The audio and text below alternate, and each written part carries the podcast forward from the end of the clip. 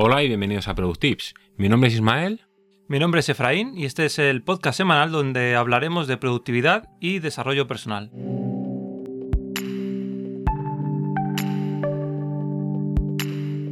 Cuando hablamos con las personas de productividad y de herramientas que nos ayudan a ello, muchas veces nos preguntan qué tipo de apps utilizamos y cómo lo hacemos. Precisamente en el programa de hoy vamos a indicar qué apps tenemos y cómo las empleamos.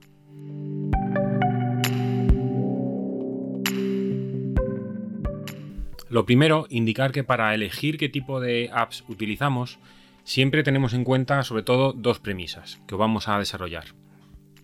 La primera es que, por ejemplo, yo en mi caso utilizo todo el ecosistema de Apple. Por ejemplo, tengo dos iPhone, uno que es más personal y otro que es para el trabajo. Tengo un iPad, un MacBook, el Apple Watch. Es decir, tengo todo Apple, excepto un asistente personal, un asistente de voz de estos que tengo, que es eh, Alexa, el de Amazon.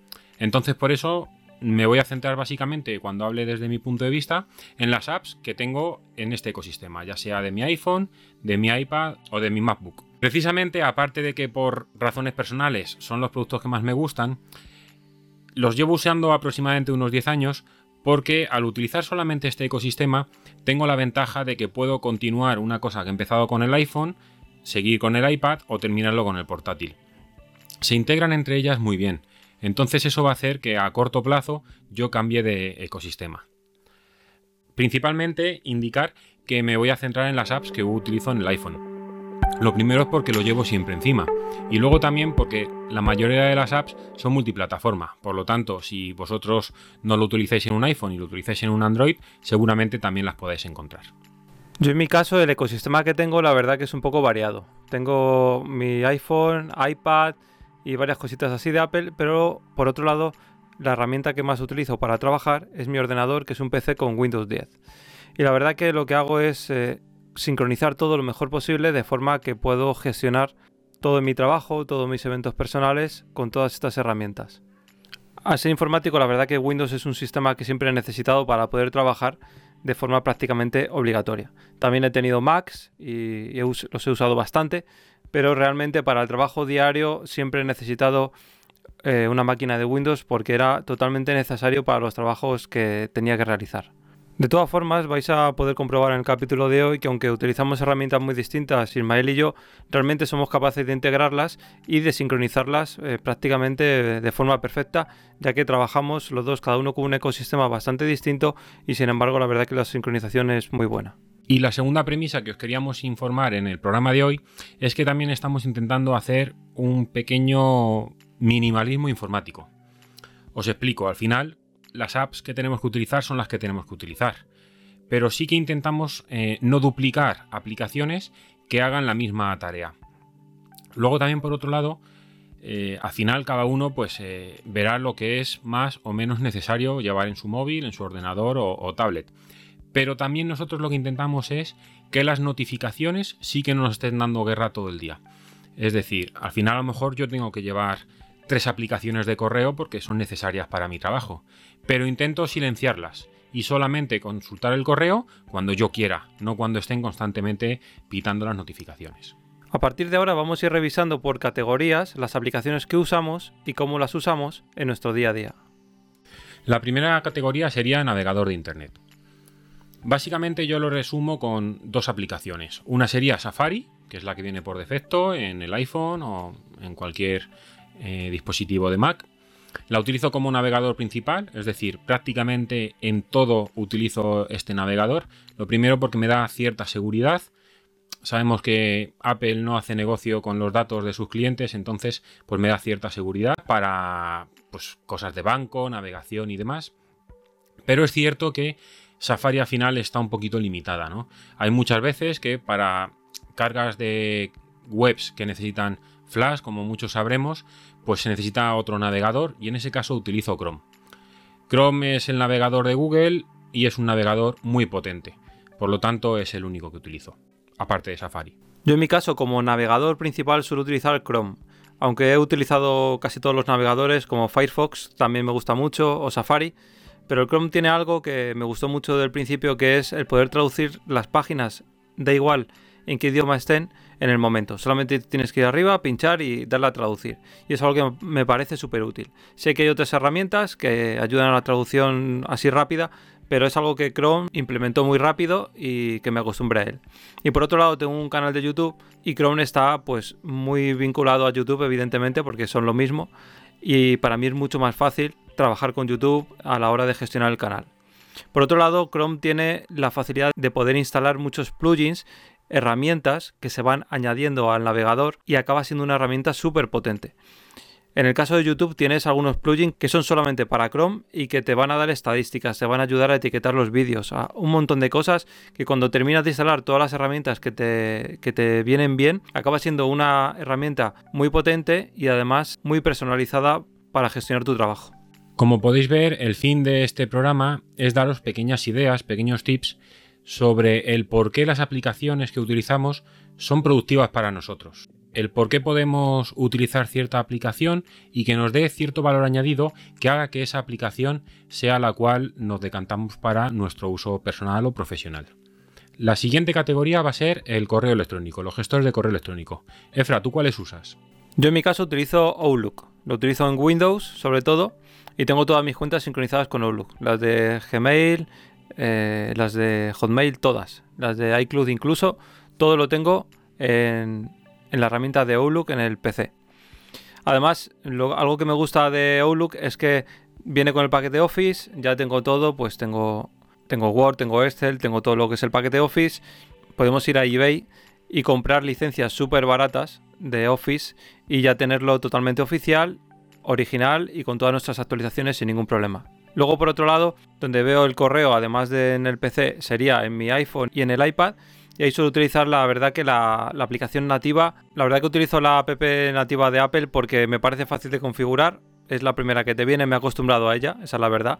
Estoy probando otras que además Inma me va recomendando, que suele andar bastante puesto con el tema del correo y estoy probando otras cosas. Pero es cierto que me parece bastante sencilla y al final me he acostumbrado a ella y hace que sea bastante productivo para mí. He probado otras como incluso el Outlook en, en el propio iPhone, pero para mí no es tan sencilla. Eh, hay cosas que no me gustan, cómo agrupa los correos. Sin embargo, la de Apple es como muy sencilla, quizás a veces peca de lo sencilla que es y de que hay cosas que no puedes hacer, pero por otro lado, mi sensación es que estoy bastante seguro de que estoy viendo todos los correos sin perderme ninguno. Para mi gestión personal del correo electrónico, yo utilizo distintas aplicaciones en función de para qué cuenta va a ser.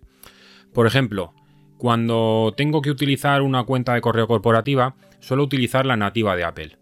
Por lo mismo que Efraín, porque me resulta muy fácil de configurar. Al final prácticamente todos los servidores tienen un archivo de configuración rápido para Apple y eso me facilita muchísimo la, la configuración. Aparte luego tengo una cuenta de correo personal que vamos a decir a lo mejor entre comillas mi cuenta seria, que también la tengo en la aplicación de Apple.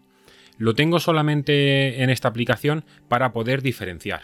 Como muchos de vosotros tendréis otras cuentas, a lo mejor pues para registraros rápidamente, o una cuenta que tiene mucha gente pero que ya no la utilizáis porque os la hicisteis hace no sé cuántos años y no la queréis perder. Pues para ese tipo de cuentas que no son tan importantes, pero que la utilizáis mucho porque a lo mejor son para registros en páginas web, etc., yo tengo la aplicación Spark. Spark es una aplicación que gestiona muy bien sobre todo todo lo que tiene que ver con spam, boletines de información, etc. Entonces estas cuentas que no son tan serias, pero que las utilizamos mucho, las gestiono con esta aplicación que se llama Spark. Y luego por otro lado, tengo una cuenta de un uso personal que solamente puedo registrar con Outlook. Entonces, pues tengo la obligación de utilizar la aplicación de Outlook. Estas tres aplicaciones, ya sea la nativa de Apple, Spark y Outlook, la tengo en todos mis dispositivos. Por lo tanto, si en algún momento pues tengo que mandar un correo con el móvil, luego lo puedo gestionar con el ordenador y demás. Y otra cosa que también os recomendamos a que en la medida de lo posible, si podéis, hagáis, es eliminar las notificaciones del correo. No tenemos que vivir dependiendo del correo, en la mayor parte de los casos. Normalmente, cuando os llega un correo que realmente es muy urgente, la persona que os lo manda, si tiene tanta urgencia, os va a llamar. Por lo tanto, yo personalmente tengo eliminadas las notificaciones de todas las aplicaciones y el correo lo consulto solamente cuando yo quiero o cuando yo necesito. Eso de no vivir dependiendo del correo nos va a ayudar a despejar también la mente y a poder ser más productivos en otro tipo de tareas. Yo escuchando las recomendaciones de Irma estoy ahora utilizando Spark y probándola un poquito, la verdad que me parece una herramienta muy potente, como estaba diciendo él. Y algo que os recomiendo para hacer una transición un poquito que no sea muy agresiva, yo en mi caso me he quedado con la aplicación nativa del iPhone, la guardo en una carpeta y de momento estoy utilizando Spark. Y así no entro en crisis cuando necesito un correo rápido, quizás aún no estoy acostumbrado a la nueva aplicación. Tengo las dos de momento y si veo que me convence, pues llegaré a desinstalar la aplicación nativa de, de Apple. Ahora pasamos a la categoría de calendario. Yo en mi caso utilizo la aplicación Calendars de Realde y la utilizo en el iPad y en el iPhone. Algo que me gusta mucho de esta aplicación, que para mí la diferencia del resto, es las vistas que tiene. Puedes tener una vista mensual con todas las tareas y semanal también, que sabéis que para productividad es muy importante una vista semanal para hacerte de un vistazo eh, una idea de qué vas a tener que hacer. Pero la vista mensual, por ejemplo, es algo que me gusta muchísimo porque, por ejemplo, puedes colocar cada una de tus categorías de citas de un color y, por ejemplo, yo tengo eh, las citas médicas en verde y sé en un vistazo mensual voy a saber si ese mes tengo alguna cita importante del médico. Por otro lado, sí es cierto que tengo sincronizados mis calendarios prácticamente con todas las aplicaciones, con, Outlook, con Google, todo.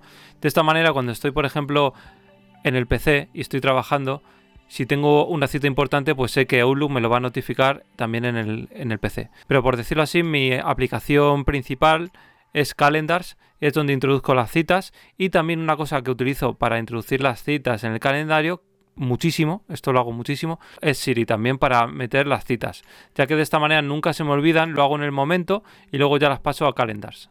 Yo he utilizado Calendars 5 eh, de Readly también durante mucho tiempo, lo único que ahora prácticamente solamente uso la nativa de Apple.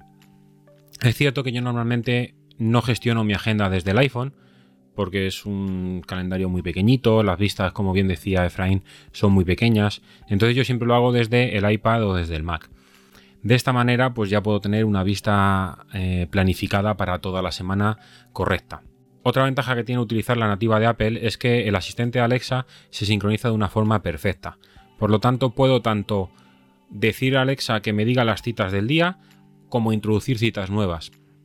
De esta manera todo es mucho más sencillo para mí. La siguiente categoría sería tareas. ¿Qué aplicaciones utilizamos para gestionar nuestras tareas? Tú, Isma, en tu caso, ¿qué aplicaciones utilizas? Pues aunque llevo mucho tiempo probando muchas aplicaciones y la verdad que me gusta probarlas casi todas, he estado utilizando durante un tiempo OmniFocus, que me parece la más potente para la gestión de tareas y sobre todo para GTD. También Todoist, Microsoft To Do, muchísimas. Pero con la nueva actualización de iOS que sacaron en septiembre, el iOS 13, ya me he quedado solamente con recordatorios. Como ya os he explicado en algún otro programa, he adaptado toda mi gestión de tareas a la aplicación de recordatorios porque me parece que tiene la potencia necesaria para gestionar las tareas y no perder demasiado tiempo en cómo gestionarlas. Aparte de, como hemos dicho, la integración total en todos los dispositivos. Es decir, tengo una tarea rápida que la meto en el iPhone y automáticamente pues ya me aparece en el portátil cuando vaya a trabajar. Yo al igual que Isma una de las aplicaciones que utilizo es recordatorios, pero la verdad que la utilizo muy poquito. La utilizo para cosas muy básicas y ya, como os digo, utilizo mucho Siri porque a veces se me olvidan las cosas. Tengo memoria pez y en 5 segundos se me puede olvidar. Entonces, en el momento se lo digo a Siri y le digo alguna tarea que me tenga que recordar o que, que hacer en breve. Pero para mí, la aplicación de tareas que utilizo de forma más profesional es Trello. Es una aplicación que puede llegar a gestionar proyectos muy grandes y yo en mi caso lo que hago es utilizarla para gestionar mi canal de YouTube y también lo utilizo también para gestionar este mismo programa de podcast. Para mí es una herramienta muy sencilla, que es muy fácil de entender, muy fácil de gestionar, que puedes llegar a complicarla muchísimo si quieres, eh, introduciendo muchísima información que te deja fotografías de todo, mm, recordatorios, etcétera, pero a la vez puede ser muy sencilla y muy básica. Y además se sincroniza prácticamente con todo y es algo que me gusta mucho. Y una cosa que me gusta mucho que es algo un poquito friki es que tiene aplicación nativa en Windows. Y es algo que me gusta mucho. No es solamente gestión web sino que la tienes en, de forma nativa en Windows. Y es algo que yo le doy mucho valor. La siguiente categoría mm, de la que vamos a hablar es de nuestro archivo, es decir, donde vamos recopilando o guardando toda esa información que nos va a ser útil. Yo, por ejemplo, utilizo la aplicación de notas directamente. Eh, hay muchas personas que utilizan la aplicación de notas para apuntar algo puntual. Es decir, me dan un teléfono, oye, apúntate ese teléfono. Espérate que cojo el móvil, pum, pum, pum, y lo apuntas en la aplicación de notas. Sin embargo, para mí el uso de la aplicación de notas es totalmente distinto. Lo utilizo como un archivo en el cual guardo toda la información que voy a necesitar o que necesito y lo organizo en carpetas. Os pongo un ejemplo muy rápido. Por ejemplo, si yo el día de mañana tengo que ir a hacer alguna gestión donde me pidan el DNI de mi mujer, yo tengo una carpeta en donde se llama familia y donde guardo toda la documentación de mi familia. Pues mi DNI con la fecha de validez, el DNI de mi mujer con la fecha de validez, números de seguridad social, etcétera, etcétera. Por ejemplo, tengo también otra carpeta compartida con la contraseña del wifi con mi mujer, o números de cuentas bancarias, o ese tipo de información que es de relativa importancia y que necesitarías algún día para hacer cualquier gestión. De esta manera, solamente con acudir a mi archivo, a mi aplicación de notas, me evito pues llamar a mi mujer, oye, tengo que hacer esta gestión, dame el número de no sé qué, o oye, tengo que tal, dame esto. Y, así es como la uso yo. eh, y puedo realizar ese tipo de gestiones, tanto yo como mi mujer, porque las tenemos en carpetas compartidas, de una forma mucho más productiva. Yo en mi caso, la verdad que no soy tan organizado como Isma, yo aprendo mucho de él sobre estos temas, pero sí que también utilizo la aplicación de notas del iPhone. Ahí lo que hago es que meto información importante, también como DNIs, etcétera, y comparto algunas listas, eh, bueno, algunas notas con mi mujer de cosas que tenemos que ir realizando de forma cooperativa y de esta manera pues la verdad que nunca se nos olvida nada y se va alimentando esa nota con las cosas importantes. Y luego por otro lado utilizo mucho Word. Word también graba en su nube los documentos que vamos creando y yo por ejemplo en mi caso en mi caso lo que hago es crear guiones en Word para el canal de YouTube y luego lo tengo sincronizado con el iPad y ahí se van, se van sincronizando de tal manera que si quiero luego seguir trabajando en el iPad puedo hacerlo y ahí tengo todo acumulado y tengo todos mis guiones o ideas también, algunos, algunos documentos de ideas sobre el canal que tengo que ir haciendo. La siguiente categoría sería podcast. Y es verdad que no es una categoría que realmente tenga nada que ver con productividad. La hemos puesto un poquito porque es este mundo que nos gusta tanto, pero sí, sí que puede ser productivo cómo gestionamos nosotros los podcasts. Por ejemplo, yo utilizo solamente dos aplicaciones. Una es la nativa de Apple y otra Spotify. En la nativa de Apple oigo sobre todo lo que son dailies, programas que oigo todos los días de un consumo muy rápido, automáticamente lo tengo programado para que se me vayan descargando y que automáticamente una vez que los he oído se vayan borrando. Y luego por otro lado utilizo Spotify para esos podcasts que son un poquito más largos, que a lo mejor es un programa mensual o incluso trimestral, eh, o incluso otros programas que son de una temática un poco más concreta o más especializada, que entonces los tengo con una pequeña recámara para oírlos, pero ya cuando más me apetezca. Es decir, no el daily que oigo todos los días de camino al trabajo, sino cuando ese día que me voy a sentar en delante del ordenador y mientras hago cualquier cosa, pues voy oyendo ese podcast como si fuera la radio.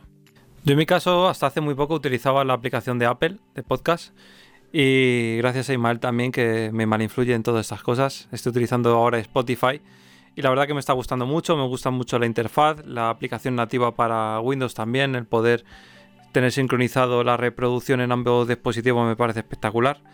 Y también las recomendaciones que hace, al final mm, me está encantando, porque con Apple al final, eh, como que al final buscar los podcasts y todo mm, era un poco tedioso, tienes que ir buscando mucho la palabra, las palabras exactas para encontrar justamente el podcast de lo que tú estás buscando. Sin embargo, en Spotify me parece mucho más sencillo y ahora es la aplicación que, estoy utilizando. Y si la utilizo es por eso, me parece más sencilla y más amigable a la hora de, de consumir contenido de podcast. La siguiente categoría sería el almacenamiento en la nube. Utilizo básicamente iCloud para mis documentos personales. Por ejemplo, todo lo que tiene que ver con la documentación de la familia, etcétera, etcétera, lo tengo siempre en iCloud. Como os he comentado, en la aplicación de notas tengo apuntado el número de DNI. Sin embargo, en iCloud tengo digitalizado el DNI. Sirve como mi archivo, digamos, a nivel ya mucho más grande, escrituras de la casa, documentación de los coches, eh, un alquiler, todo ese tipo de cosas lo digitalizo y lo subo a iCloud. Lo primero es porque es muy barato. Tengo la disponibilidad de tener 200 gigas solamente por 3 euros y luego por otro lado pues que sigue siendo eh, el almacenamiento nativo de Apple. Por otro lado, para trabajar sí que utilizo Dropbox. La ventaja que para mí tiene Dropbox es la posibilidad de compartir las carpetas de una forma súper sencilla. Es cierto que es un poquito más caro. Por ejemplo, yo en Dropbox tengo el plan gratis, el de 2 GB nada más. Pero la posibilidad de compartir una carpeta, por ejemplo, con Efraín y ir subiendo ahí información relativa al podcast es la forma más sencilla que he podido encontrar. Y luego por otro lado tengo Drive de Google y OneDrive, también las versiones gratis, que las utilizo como un backup de la información que tengo en las otras dos que utilizo más a diario. Por ejemplo, yo tengo una tarea en mi aplicación de recordatorios mensual que es generar un backup de la información guardada en la nube. Entonces, Drive de Google la tengo vinculada con Dropbox y todos los meses se me hace un backup de la información de Dropbox a Drive. Y OneDrive la tengo vinculada con iCloud y todos los meses hago un backup de iCloud en Drive. De esta manera, pues es muy difícil que la información que tengas en la nube se vaya a perder, pero aún así me gusta tener esa pequeña seguridad de duplicar la información y lo hago de esta manera. Yo en mi caso, como aplicaciones de almacenamiento en la nube, utilizo también iCloud, por ejemplo, por las notas que se sincronizan y cosas de este estilo. Pero sobre todo estoy utilizando ahora Dropbox, porque la verdad que se comparten muy bien los archivos, como dice Ismael. Para pasarnos los archivos del podcast nos es súper fácil. Aunque es cierto que es difícil tener mucha capacidad y es algo un poco tedioso. Solamente tengo 5 gigas y al final siempre me toca estar haciendo espacio, pero bueno. Pero es muy fácil a la hora de compartir y todas las plataformas están súper adaptadas a Dropbox. Por otro lado, tengo Mega también, que Mega lo bueno es que me hice una cuenta hace mucho tiempo y tengo 50 gigas y es algo que me viene súper bien porque también se comparte bastante fácil. Pero como está un poquito menos adaptado a otras plataformas, como que, que no llega a ser tan accesible, tan fácil de usar y bueno, lo tengo ahí solamente para excepciones en las que tengo que subir archivos muy grandes. Y luego pues Google Fotos, que lo tengo simplemente porque de esta manera ya pude dejar de tener que pagar iCloud con memoria ampliada, ya que con Google Fotos con la calidad alta simplemente ya tienes capacidad ilimitada y no hace falta pagar nada. Así que ahí podéis subir todas las fotos y olvidaros y estar tranquilos de que van a estar sincronizadas con Google y no las vais a perder. Hasta aquí la primera parte del programa de APPs productivas. Estar muy atentos a la segunda parte que se publicará en los próximos días. Para ello, os animamos a que estéis suscritos al podcast. Un fuerte abrazo y pasar buen día.